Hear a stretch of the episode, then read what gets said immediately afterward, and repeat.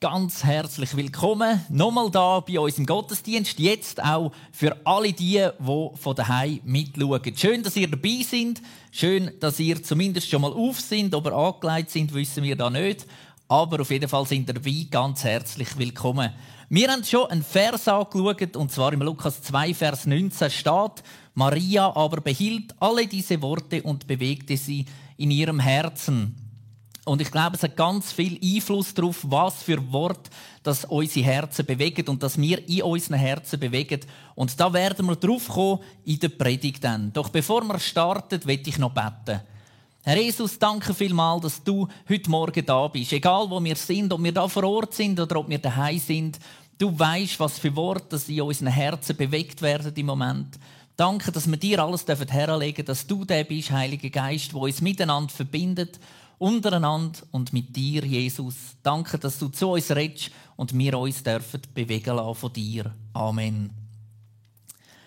Ja, wie ihr vielleicht schon gemerkt habt, letzte Woche hat es ja einen Wettbewerb gegeben.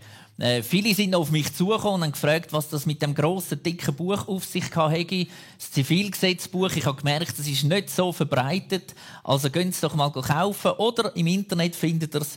Dann könnt ihr es mal durchblättern und studieren, was dort Spannendes drinsteht. Auf jeden Fall Niemand hat am Wettbewerb mitgemacht. Das heißt, niemand hat gewonnen. Ich darf mein Schwert behalten. Nicht, dass ihr es bekommen hättet, genau, aber es hat immer niemand mitgemacht. Und diese Woche jetzt haben wir ein, ein spezielleres Thema. Diese Woche geht es ja dann später in der Predigt ums Töten. Und da habe ich mir überlegt, sollen wir einen Wettbewerb machen, sollen wir nicht? Das wäre sicher spannend. Äh, wir haben mal mit dem UNIDA Jugendgottesdienst äh, sind wir im Feriencamp in Italien und haben dort einen Wettbewerb gemacht. Allerdings ist es dort nicht ums Töten gegangen, keine Angst. Dort ist es darum gegangen, bringen das Tier mit in die Andacht, in Input am Morgen. Das hat auf dem Campingplatz äh, hat so einen Ort gehabt, wo es Schildkröten hat in einem Teich. Genau, und das hat zu einem wüsten Tumult geführt. Ich, äh, geführt. Ich am Schluss mich müssen dort rechtfertigen beim Campingplatzinhaber. Genau, und es ist alles gut gewesen, keine Angst, wir haben nichts gemacht, was wir nicht hätten dürfen. Einmal nicht aus unserer Sicht. Genau. Und darum haben wir das mit dem Wettbewerb heute jetzt sein Wir verzichten also auf einen Wettbewerb und konzentrieren uns dafür auf Predigt. Wir sind jetzt mit in einer Serie drin, in der Bergpredigt-Serie. Und da gibt es so verschiedene Themen. Und gestartet sind wir vor zwei Wochen. Dort ist es darum gegangen, Salz und Licht. Und das hat jeder selber können feststellen, dass er Salz ist. Nachher eine Woche später, also letzte Woche, ist es darum gegangen, ums Gesetz. Dort hat auch wieder jeder selber können feststellen dass er eben schuldig ist, dass er immer mal wieder Fehler macht und dass es darum wichtig ist, dass wir Jesus in unserem Leben haben, wo uns losgekauft hat, dass wir nicht mehr unter dem Gesetz stehen. Und diese Woche jetzt also geht es ums Töten. Ja, was bitteschön hat denn das Töten echt mit uns zu tun, mit jedem Einzelnen? Ich behaupte, jeder, der heute da ist und jeder, der daheim zuschaut, es betrifft dich. Es geht ums Töten und es betrifft dich. Vielleicht eine kleine Umfrage. Wer von euch fühlt sich per se angesprochen von dem Titel, wenn es ums Töten geht? Wer hat das Gefühl, jawohl, das betrifft mich, da geht es um mich? Sehr gut. Zwei immerhin da im Saal. Ich weiß nicht, wie es bei euch daheim aussieht. Vielleicht, wenn du verheiratet bist und dein Mann jetzt gerade aufgegeben hat. Redet nachher drüber, nach der Predigt. Genau. Die einen merken, das betrifft mich, andere haben vielleicht das Gefühl, hm, wir könnten noch eine andere Frage stellen. Wer von euch, und jetzt, wenn, wenn jetzt dein Mann aufhebt, dann renn. Wer von euch hat schon mal jemanden getötet? Noch niemand. Wer hat schon mal etwas getötet? Ziemlich alle, genau. Und ihr merkt, wir sind schon mitten im Thema rein. Das Töten ist gar nicht so weit weg, wie wir das vielleicht manchmal meinen. In Matthäus Kapitel 5, 21 bis 48 gibt es sechs so Beispiele, wo Jesus rausnimmt, wo er sich nicht gegen das Gesetz wendet, aber er erklärt, wie man das Gesetz eben falsch könnte auslegen und wie man es richtig soll auslegen Und der eine, der erste Teil von dem wetten wir anschauen. In Matthäus 5, 21 bis 26. Ich lese mal den ganzen Text. Wie ihr wisst, wurde unseren Vorfahren gesagt, du sollst nicht töten. Wer aber einen Mord begeht, muss vor ein Gericht. Doch ich sage euch, schon wer auf seinen Bruder zornig ist, den erwartet das Gericht. Wer zu seinem Bruder sagt, das ist die Übersetzung, du Idiot, der wird vom obersten Gericht verurteilt werden. Und wer ihn verflucht, dem ist das Feuer der Hölle sicher. Wenn du eine Opfergabe zum Altar bringst und dir fällt plötzlich ein, dass dein Bruder dir etwas vorzuwerfen hat, dann lass dein Opfer am Altar zurück. Geh zu deinem Bruder und versöhne dich mit ihm. Erst danach bring Gott dein Opfer dar. Setz alles daran, dich noch auf dem Weg zum Gericht mit deinem Gegner zu einigen. Sonst wird der Richter dich verurteilen und der Gerichtsdiener wird dich ins Gefängnis stecken. Und ich sage dir, von dort wirst du nicht eher wieder herauskommen, bis du auch den letzten Rest deiner Schuld bezahlt hast. So weit einmal der Bibeltext. Jesus fängt also an und sagt, wie ihr wisst, hat man euren Vorfahren gesagt. Oder in der einen Übersetzung heißt es, hat man euren Alten gesagt. Und das betrifft nicht einfach nur die Menschen weit, weit vor dieser Zeit. Und man könnte sagen, ja, das ist der Mose oder so, sondern es hat auch die Pharisäer, die Schriftgelehrten, die damaligen Gesetzeshüter betroffen und denen ihre Vorfahren. Also es hat auch unmittelbar etwas mit dieser Zeit zu tun gehabt. Es ist darum gegangen, dass wir sehen das in dem Satz hinein, eigentlich dem Gebot, wo Gott einmal gegeben hat und gesagt hat, du sollst nicht töten, ist noch etwas angefügt worden hinten dran. Das ist nicht ursprünglich so wie der zehn Gebot, sondern es ist ein Zusatz, wo da dazugekommen ist. Also die Menschen zur damaligen Zeit von Jesus, die haben also zweierlei Sachen gehört in dem Satz hinein. Zum einen, du sollst nicht töten, das ist das Gebot wo Gott gegeben hat im Volk dort, wo er die zehn Gebote überreicht hat. Und das Zweite, das ist wahrscheinlich ein Zusatz, der in der babylonischen Gefangenschaft nachher dazugekommen ist. Geht man davon aus, dass dort die Schriftgelehrten, die Pharisäer, das nachher angefügt haben, was eben geheissen hat, wer aber töten wird, der wird vor das Gericht kommen. Ein Satz, der dort später angefügt wurde, und man geht davon aus, mit Gericht ist gemeint worden, die Richter und Vorsteher, die im 5. Mose 16, Vers 18 eingesetzt worden sind, dass es um das gegangen ist, dass man also dort vorstellig werden muss.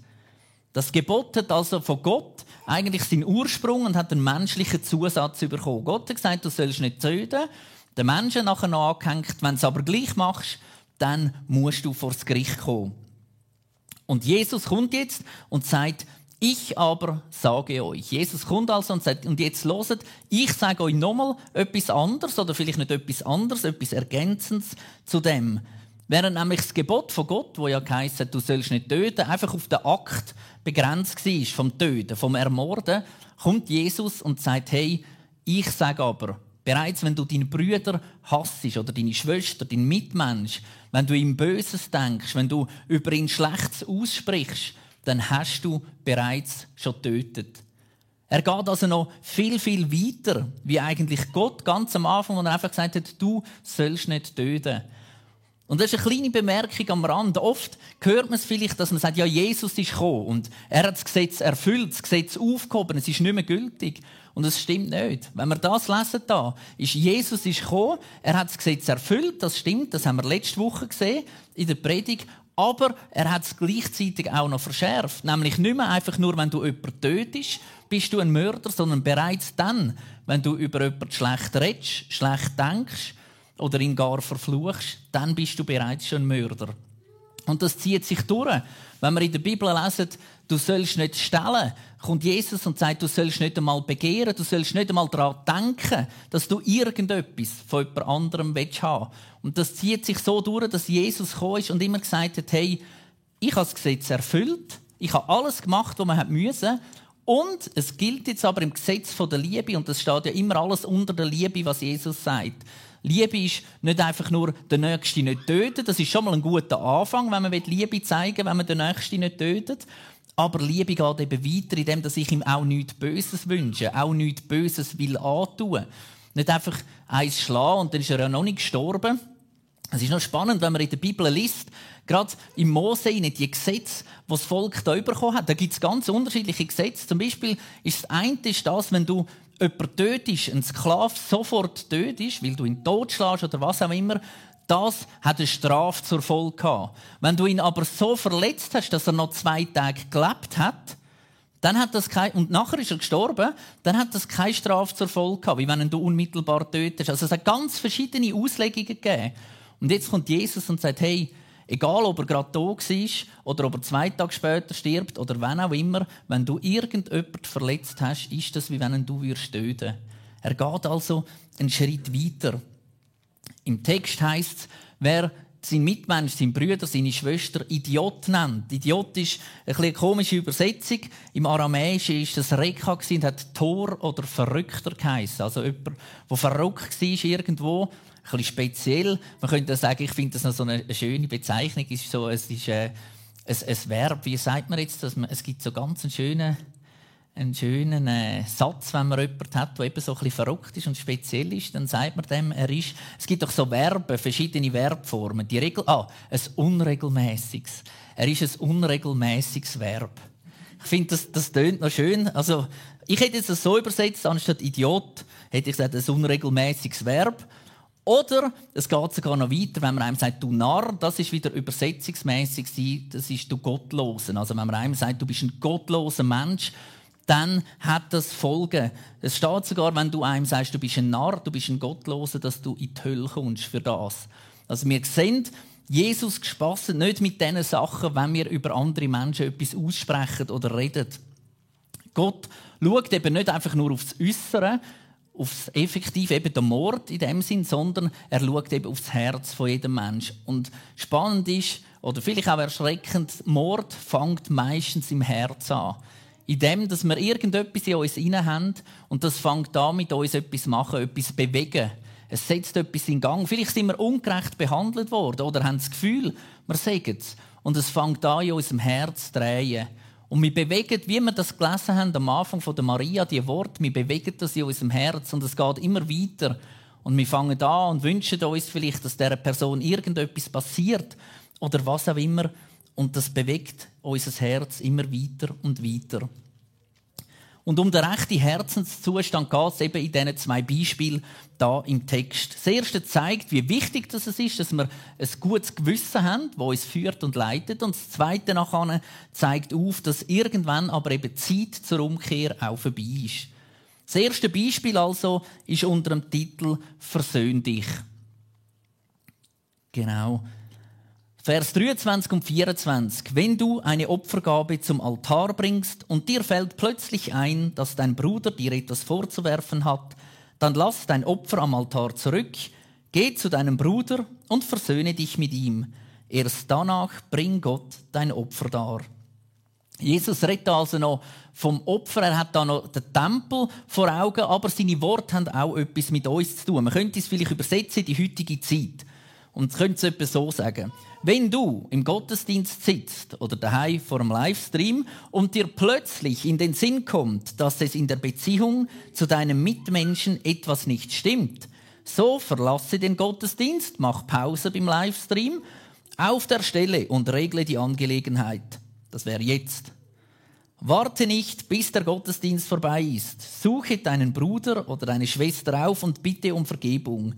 Zuerst gehe und versöhne dich, dann komme und bete Gott an.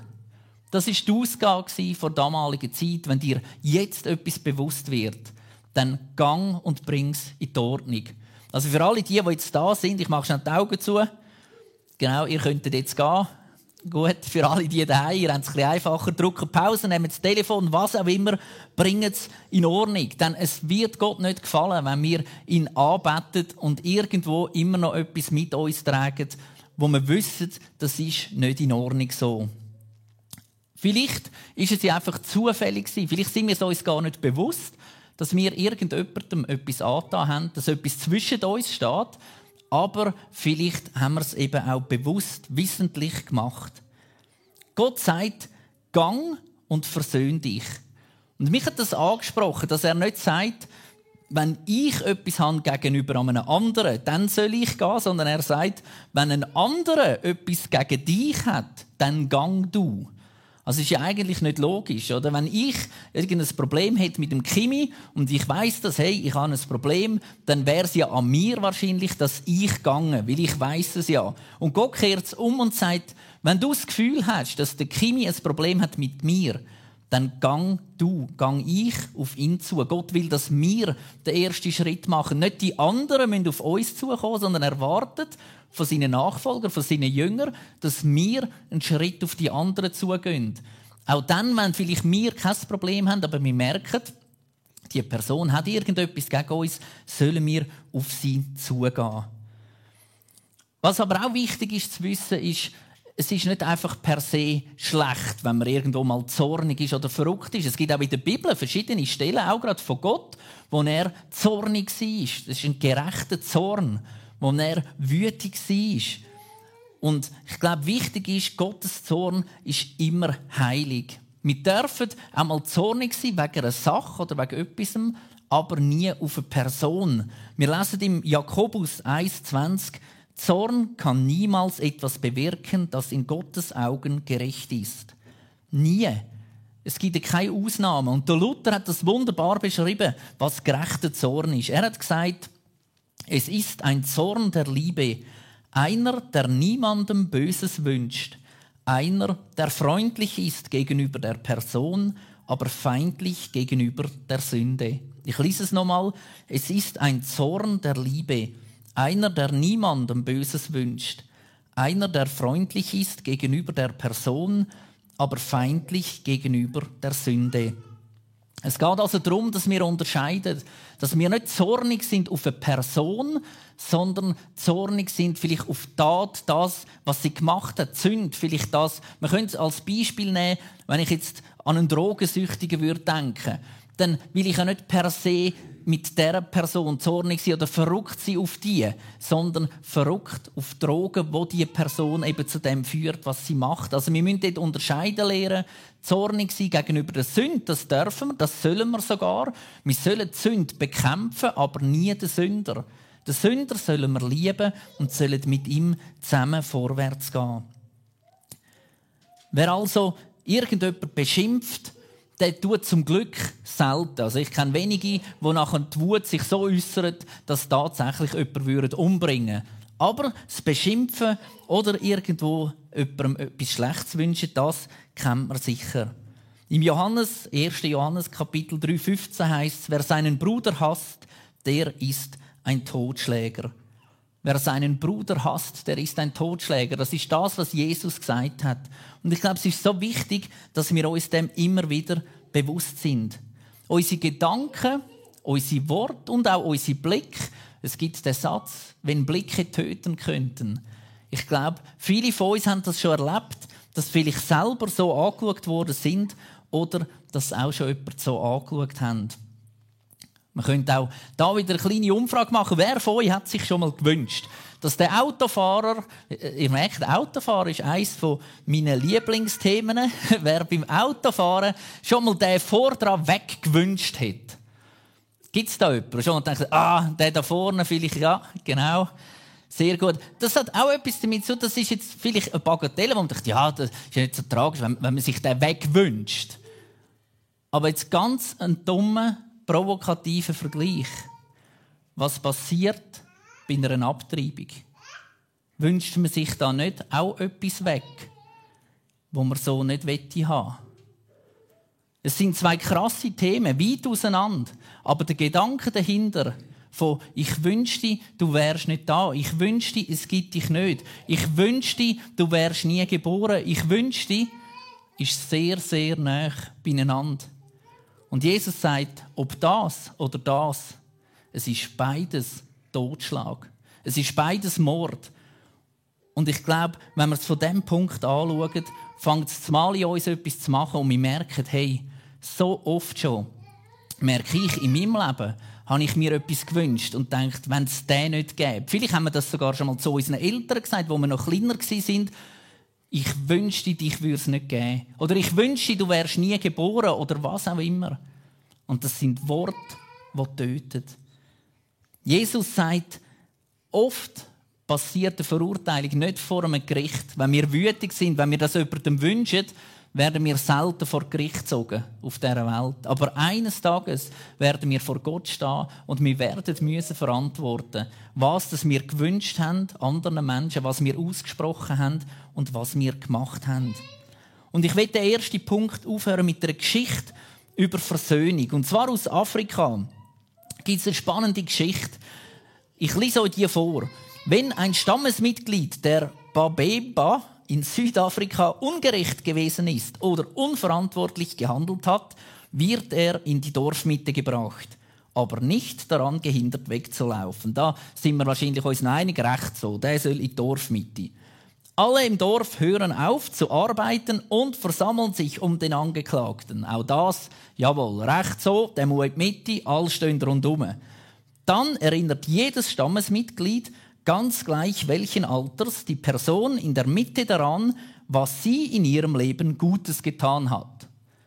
Das ist jetzt komisch. Also bis voran wäre es noch klar gewesen, alle stehen im Kreis. Derjenige, der falsch war, der muss in die Mitte, der etwas falsch gemacht hat, und dann prügelt man auf den ein. Und jetzt kommt ganz etwas anderes. Jeder vom Stamm rundum sagt etwas Gutes über die Person. Alles, an das man sich in Bezug auf diesen Menschen erinnern kann, wird in allen Einzelheiten dargelegt. Alle seine positiven Eigenschaften, seine guten Taten, seine Stärken und seine Güte werden dem Angeklagten in Erinnerung gerufen. Alle, die den Kreis um ihn herum bilden, schildern dies sehr ausführlich. Die einzelnen Geschichten über diese Person werden mit absoluter Ehrlichkeit und großer Liebe erzählt. Es ist niemandem erlaubt, das Geschehene zu übertreiben, und alle wissen, dass sie nichts erfinden dürfen. Niemand ist bei dem, was er sagt, unehrlich und sarkastisch. Die Zeremonie wird so lange fortgeführt, bis jeder im Dorf mitgeteilt hat, wie sehr er diese Person als Mitglied der Gemeinschaft schätzt und respektiert. Der ganze Vorgang kann mehrere Tage dauern. Am Ende wird der Kreis geöffnet und nachdem der Betreffende wieder in den Stamm aufgenommen worden ist, findet ein fröhliches Fest statt. Nirgends ist er angeklagt worden für das, was er falsch gemacht hat. Man leitet es weg und man schaut, was hat er alles Gutes gemacht im Leben. Er wird nicht für das eine Vergehen verurteilt, sondern man tut alles Gute, was er in seinem Leben gemacht hat, aufheben. Den ganzen Stamm. Man tut den Fokus wegnehmen vom Fehler und führt den Herren zu der Zukunft, wo der Mann oder die Frau noch hat. Und ich glaube, das ist echte Versöhnung. Versöhnung, was das Verhältnis wiederherstellt. Untereinander aber auch das Verhältnis wieder zu Gott, wo sagt, hey, wenn du nicht versöhnt bist, gang und bring sie in Ordnung. Und dann feiern wir zusammen ein Fest. Und mich hat die Geschichte angesprochen.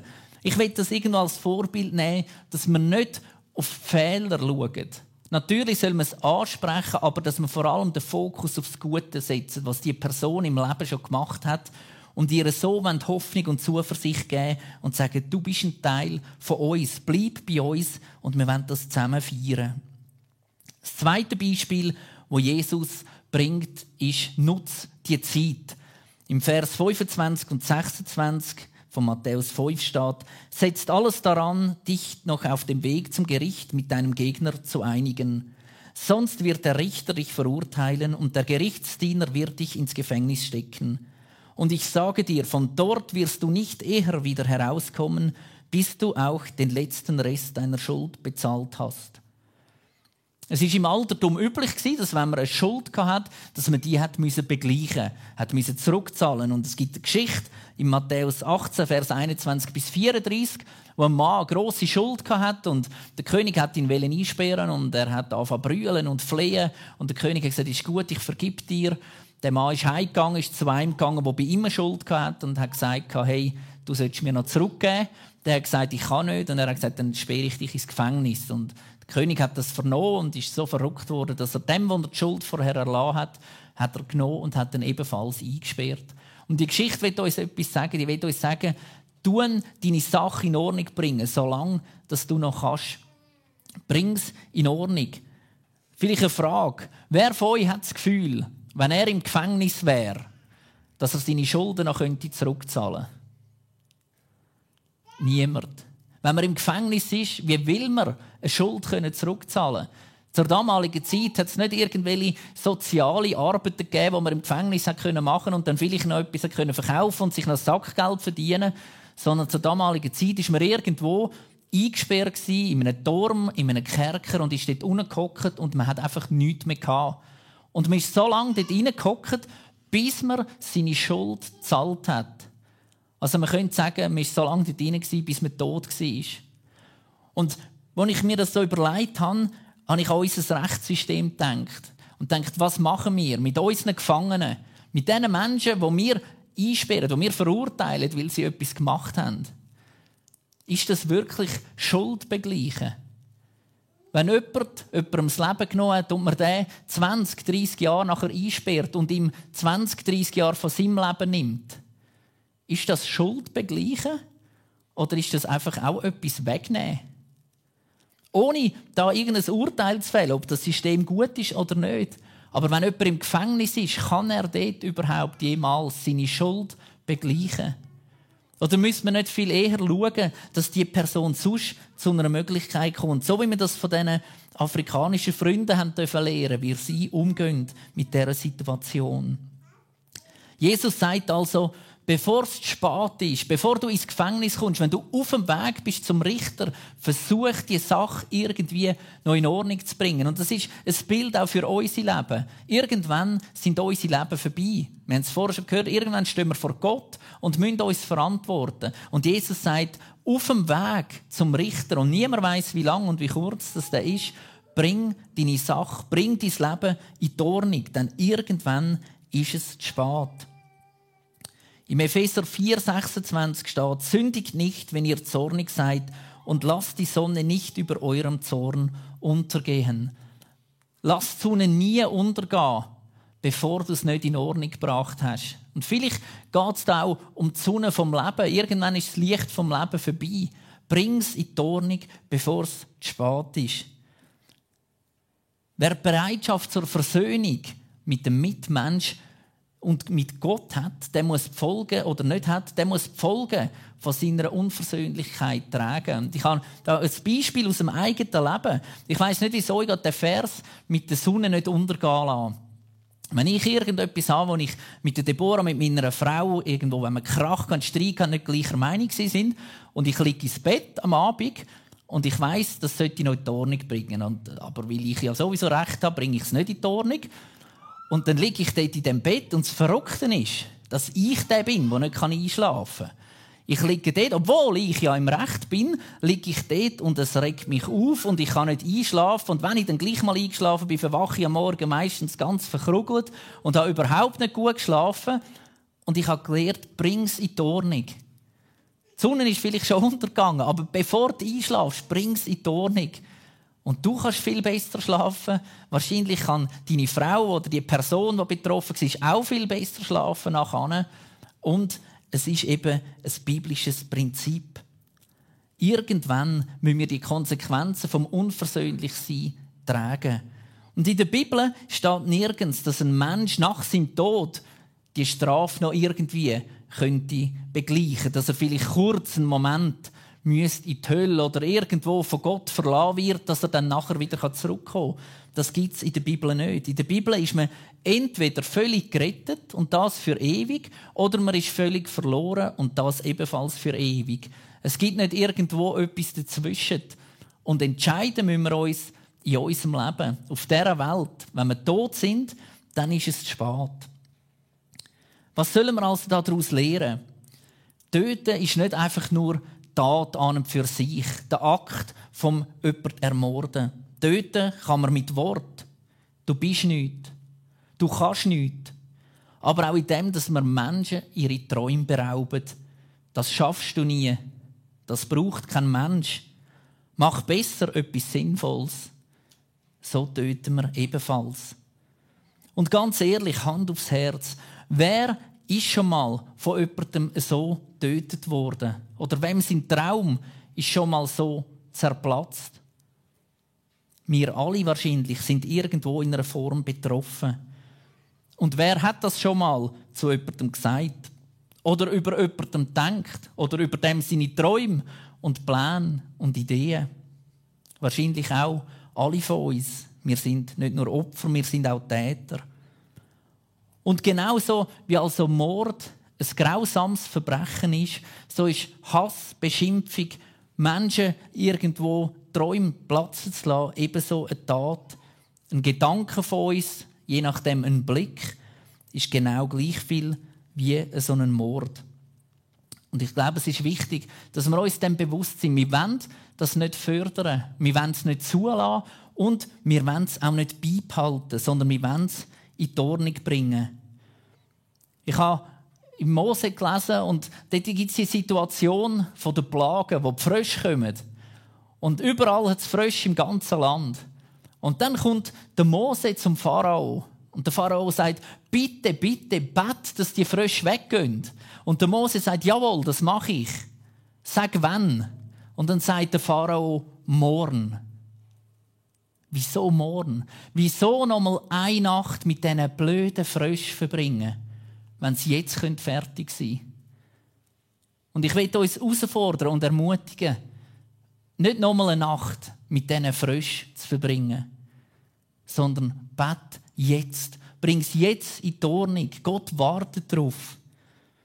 Und es gibt auch keine Ausrede. Der andere hat nicht willen. Ich hätte ja schon willen. Im Römer 12, 18 steht, tragt euren Teil dazu bei, mit anderen in Frieden zu leben, soweit es möglich ist.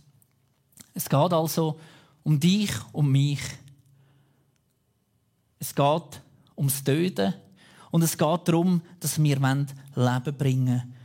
Und ich möchte dich ermutigen, mach dir einmal Gedanken nach dem Gottesdienst, wenn du daheim bist oder auf dem Weg heim bist, von da aus, überlege mal, wo gibt es noch etwas, wo man in die Ordnung bringen sollte. Nicht, wo der andere auf dich zukommen sondern wo du auf die Person zugehst. Mach's heute, mach's jetzt und du wirst versöhnt und im Frieden können leben. Amen.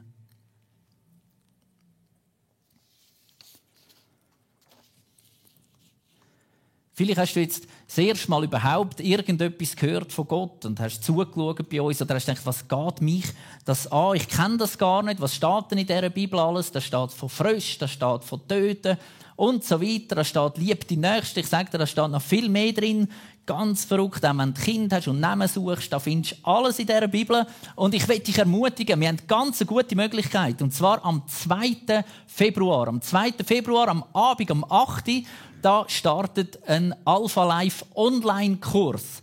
Der geht bis und mit Ende März, immer am Dienstag, am Abend um 8 Uhr. Man wird sich treffen online, via YouTube werden wir ein Video sehen, es wird ein Vorprogramm geben. Wir machen das zusammen mit dem CLZ Spiez, zusammen mit der Bewegung Plus 2 Simmen, mit Frutigen, mit Aarburg, mit ganz verschiedenen Gemeinden. Wir werden zusammen ein Vorprogramm haben, dann werden wir zusammen das Video schauen. Es wird ein kleines Nachprogramm geben und ungefähr ab der halben neun gibt es Zoom-Räume, Zoom-Gruppen, je nach Region, von wo du herkommst, wo wir miteinander werden austauschen und darüber reden. Es ist eine mega gute Gelegenheit für dich, aber das Gute ist auch, weil der online stattfindet, kannst du das auch von daheim aus machen. Das heißt, du kannst deinen Nachbar, du kannst deinen Freund, deinen Arbeitskollegen, deinen Schulkollegen Wer auch immer, dass du kennst und weißt, der kennt Jesus noch nicht, kannst du einladen zu dir heim. Solltest einfach nicht gerade zehn aufs Mal, aber so eine, zwei, das dürfen wir einladen zu dir heim und ihr könnt das zusammen machen, miteinander vor Ort. Ihr könnt zusammen diskutieren oder eben aber das auch online machen. Ganz eine gute Gelegenheit. Wir werden da sicher auch noch mehr informieren dann. Anmelden kann man sich auf unserer Homepage ab sofort, also www.cbzgstadt.ch slash alphalife oder oben auf Gemeindeleben und alphalife.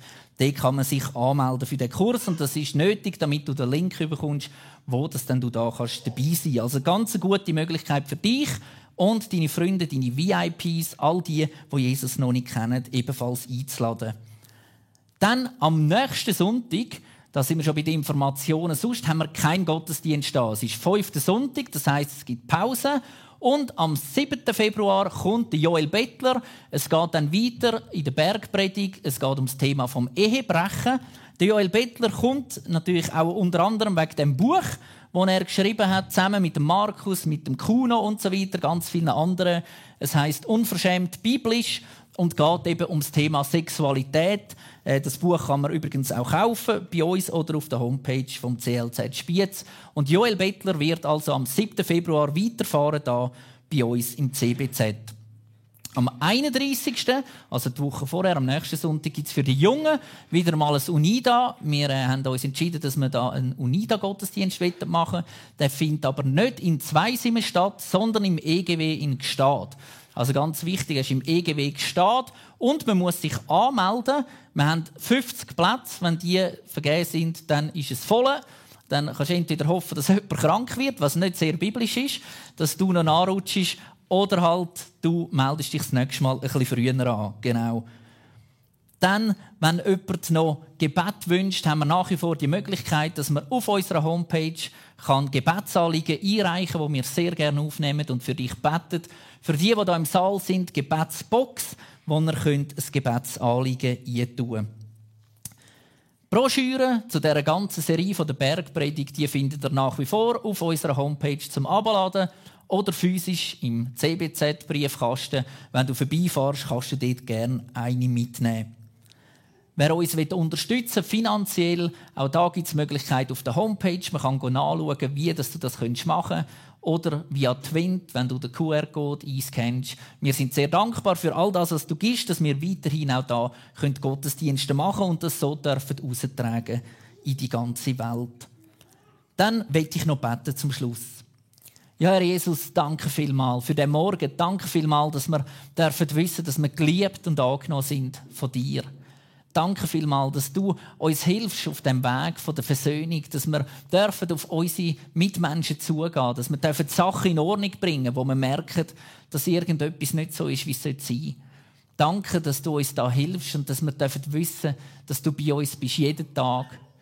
Danke, dass du uns hilfst, dass wir auch in den kommenden Tagen dürfen das Licht sein für dich. Und du siehst auch den Alpha-Kurs, der ansteht. Ich bitte dich darum, dass wir da dürfen die Augen und Ohren offen haben, dürfen unsere Mitmenschen einladen, dass sie auch dürfen dich kennenlernen. Dich, du liebender Gott, der eine Zukunft und eine Hoffnung hat für unser Leben. Danke, dass du mit uns kommst und dass wir dürfen wissen, dass wir unter deinem Schutz und unter deinem Segen stehen. Amen dann wünsche ich euch allen zusammen noch ganz einen schönen Sonntag. Schön, sind ihr dabei gewesen. Wir freuen uns also in zwei Wochen, wenn es weitergeht mit der Bergpredigt. Und nicht vergessen, anmelden für den Alpha Live Kurs. Tschüss zusammen.